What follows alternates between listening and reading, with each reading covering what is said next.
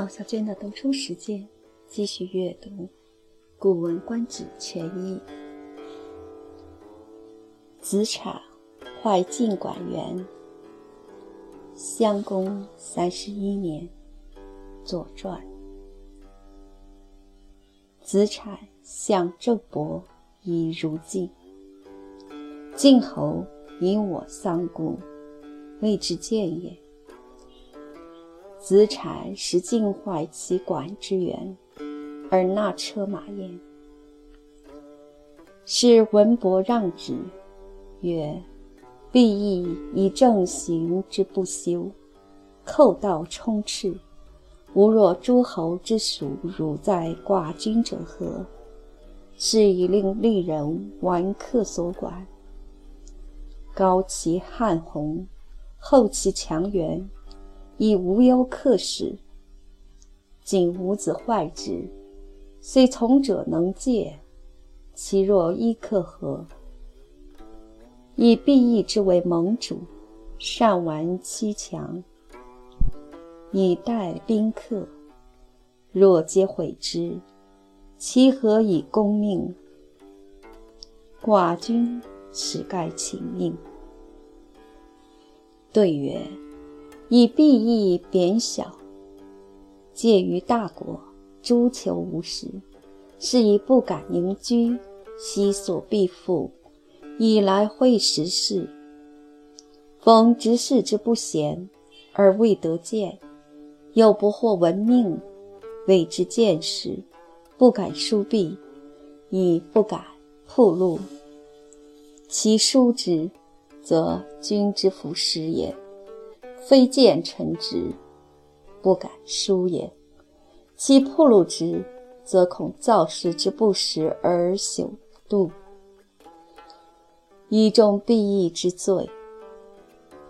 巧闻文公之为盟主也，公事被毙，无冠台谢，以重大诸侯之管，管若公请。库旧善修，司空一时平易道路，乌人一时逆管公事。诸侯兵至，殿设停了，仆人巡宫，车马有所，兵从有待，金车之辖，丽人、木、玉各瞻其事。百官之属，各展其物。公不留兵，而亦无废事。忧乐同之，事则循之。教其不知，而恤其不足。兵至如归，无宁灾患。不畏寇盗，而亦不患造时。今同底之功数里。而诸侯舍于利人，门不容车，而不可逾越；盗贼攻行，而天力不竭。兵谏无时，命不可知。若有误坏，是无所藏避以重罪也。敢请指使，将何所命之？虽君之有鲁丧，亦必义之忧也。若或见弊，修缘而行，君之惠也。肝胆勤劳。文伯复命，赵文子曰：“信，我时不得，而以利人之缘，以迎诸侯，是无罪也。”使士文伯谢不敏言。晋侯见郑伯，有嘉礼，后其宴。好而归之，乃助诸侯之管。书相曰：“辞之不可以已也，孰是乎？”子产有辞，诸侯赖之。若知何其事辞也？诗曰：“辞之极矣，民之邪矣；辞之易矣，民之莫矣。其之知矣。”译文：子产辅佐郑伯到晋国去，晋国因为鲁国有丧事的缘故，没有接见他们。子产派人全部拆毁宾馆的墙，让车马进去。施文伯责备他说：“我国因为正史刑罚的不修明，盗贼到处都是。诸侯的臣属屈宗来向我国君朝廷无法安顿，因此。”派管吏修缮宾客所住的馆舍，造高馆门，加厚馆墙，好让宾客使者不用担心。现在您拆毁了它，虽然您的随从人员能够戒备，可别国的宾客怎么办？因为我国是盟主，修缮围墙来接待宾客，如果都拆毁了，那拿什么来供应宾客的需要呢？我们国君派改来请问拆毁围墙的用意。子产回答说：“因为我国地方狭小，处在大国之间，而大国索取贡物又没有一定的时间，因此不敢安居，全面搜索我国的财物，拿来作为朝会的贡品。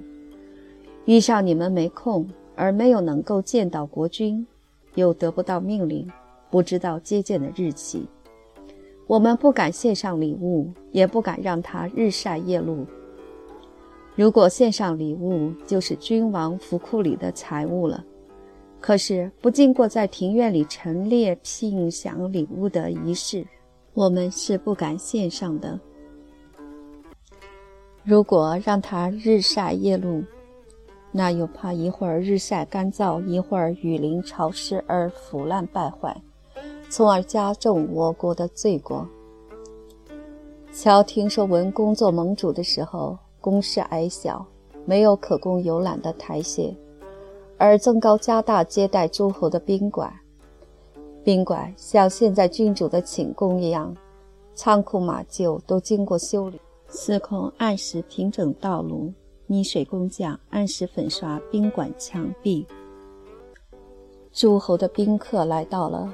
猎人在庭院里点起火炬来，仆人巡视宾馆，车马有一定的处所停放，宾客的随从有专人替代服役。管理车辆的官员给车匣上油，吏人和牧人、渔人都各司其事，官吏们个人陈列物品来招待宾客。文公不耽搁宾客的时间。却也没有废除应有的礼节，和宾客同忧乐。遇上意外的事，就加强巡逻，教导宾客所不知道的事情，周济宾客所缺乏的东西。客人到了，就好像回到自己的家里一样，不用担心什么灾患，不怕抢劫偷盗，也不怕干燥潮湿。现在。铜地山的宫室绵延好几里，而诸侯却住宿在像奴隶住的房子里，门口不能进车子，而又不能翻过墙头进去。盗贼公然横行，而瘟疫又不加防备。宾客进阶没有一定的时候，君主召见的命令也不知道什么时候发布。如果不拆毁围墙，就没有地方收藏礼物。这就加重我们的罪过了。我想冒昧的请问你们，对我将有什么指教？虽然君主遭到鲁国的丧事，但这也是我国的忧戚啊。如果能够献上礼物，我们会修好墙再走。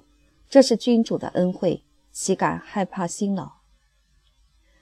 文伯去回报赵文子说：“确实啊，我们实在不够好。”竟把奴隶住的房子去接待诸侯，这是我们的过错，就派士文伯去表示歉意。晋侯接见了郑伯，礼仪更加隆重，宴会更加丰盛，赠礼更加丰厚，而后让他回去，于是就建筑接待诸侯的宾馆。书相说，外交此令是如此不可废弃啊！